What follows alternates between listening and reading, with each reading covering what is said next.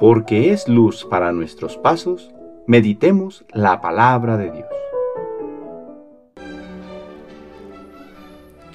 Del Santo Evangelio según San Mateo capítulo 5 versículos del 43 al 48. En aquel tiempo Jesús dijo a sus discípulos, Han oído ustedes que se dijo, ama a tu prójimo y odia a tu enemigo. Yo en cambio les digo, amen a sus enemigos, hagan el bien a los que los odian y rueguen por los que los persiguen y calumnian, para que sean hijos de su Padre Celestial, que hace salir su sol sobre los buenos y los malos, y manda su lluvia sobre los justos y los injustos. Porque si ustedes aman a los que los aman, ¿qué recompensa merecen? ¿No hacen eso mismo los publicanos? Y si saludan tan solo a sus hermanos, ¿qué hacen de extraordinario? ¿No hacen eso mismo los paganos? Sean pues perfectos como su Padre Celestial es perfecto. Palabra del Señor.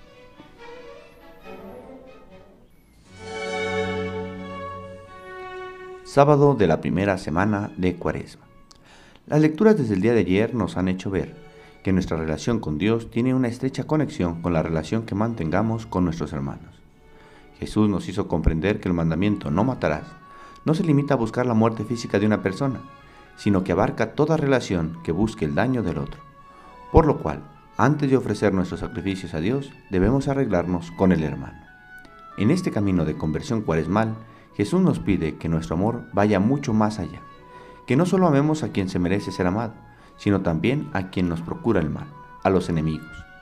El modelo que nos propone para poder establecer nuestro amor es el que Dios tiene por nosotros, pues Él, siendo Dios, hace salir el sol para buenos y malos.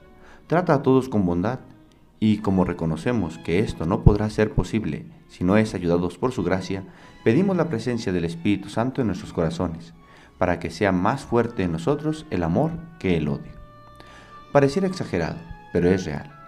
Existen testimonios de personas que, al llenar su corazón del amor que Dios tiene por ellas, no pudieron dar lugar en su corazón al odio, decididas a perdonar incluso a quien les hizo tanto mal, y no solo a perdonarles, sino a convivir con ellas. Me sigue impresionando y les invito a que vean la película El mayor regalo. Ahí podrán ver el testimonio de quienes han decidido vivir este mandamiento que Jesús nos da, amar a los enemigos, amar con amor extraordinario. Señor, no permitas que nuestro corazón venza el odio, sino que tengamos un corazón como el tuyo. El Señor esté con ustedes. La bendición de Dios Todopoderoso, Padre, Hijo y Espíritu Santo, descienda sobre ustedes y les acompañe siempre. Que tengan buen día.